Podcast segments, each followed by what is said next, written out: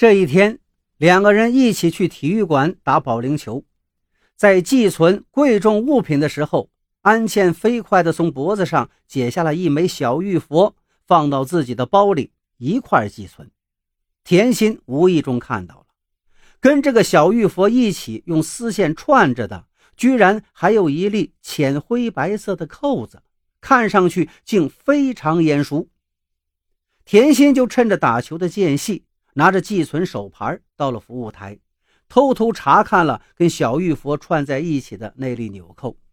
纽扣上面是一行黑色的小字母，那是一个服装品牌的英文缩写。而这粒纽扣就是甜心最初丢的那一粒。甜心非常聪明，她稍微一想就明白了事情全貌。那天中午，自己穿上 T 恤去楼顶健身房锻炼了一会儿。而衬衣就放在工位上，是安茜故意把纽扣从衬衣上弄了下来，给自己下了这么一个爱情的圈套。打完保龄球，两个人准备一起去饭店吃饭。路上，甜心鼓足勇气问道：“安茜，我问你，当时我那粒纽扣是不是你故意拿走的？”安茜惊讶地问道：“我拿你纽扣干嘛？”甜心的口气有些咄咄逼人。我看了你挂在脖子上的小玉佛了，那上面有一粒纽扣，跟我上次丢的一模一样。一听这话，安茜顿时急了：“你怎么能偷看我的东西呢？再说，你怎么可以随便怀疑是我拿走了你的纽扣？”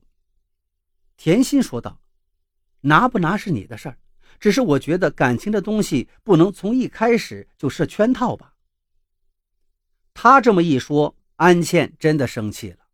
不等甜心说完，拿起身边的包就要走。临走之时，他突然好像想起了什么，从包里翻出一张购物小票，扔到甜心面前，冷冷地说道：“甜心，我建议你回去看看那粒扣子的背后，不要自作多情。”甜心回到家里，从衣柜里拿出那件衬衣，把那粒纽扣翻过来一看。整个人顿时像被雷电击中了。原来纽扣背面还有字“刘白冰”，而刘白冰正是安茜的妈妈。前几年得了脑溢血，命是保住了，人却从此痴呆了。安茜把妈妈跟自己的名字都刻在纽扣上，带在身边，是在为母亲祈福。这是一粒母女之间的亲情纽扣。哪是什么爱情纽扣呀？甜心随即又来到了那家衬衣的专卖店，掏出那张小票，经过打听，才弄清了安茜脖子上那粒扣子的来历。那天，安茜把刻着他们母女名字的扣子给甜心缝上，是为她救急，而那粒扣子对她来说太重要了，她必须要换回来，于是就找到了那家衬衣专卖店。可店里没有和甜心丢的那粒一模一样的扣子，安茜再三恳求，店员才从库房里找到了一件滞销的老式衬衣，扣子却是一模一样的。安茜毫不犹豫地买下衬衣，付了钱，但只是拿走了一粒纽扣。她本想用这粒扣子去换回另一粒，没想到甜心却死乞白咧的不愿换。再说安茜。离开甜心后，早已哭得梨花带雨。他怎么也想不到，甜心会把他当成那样有心计的女人。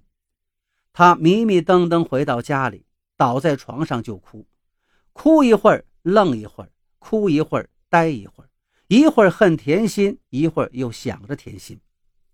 十二点都过了，门铃却突然响了。安茜吓了一跳，这么晚了，应该只有是甜心了。他赌气不开门。门铃就接二连三，一直响着。最终，女孩子还是心软了。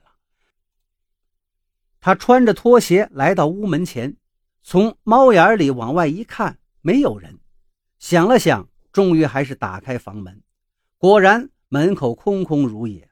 安茜非常失望，正准备关门呢，却突然发现防盗门上拴了两条红丝线。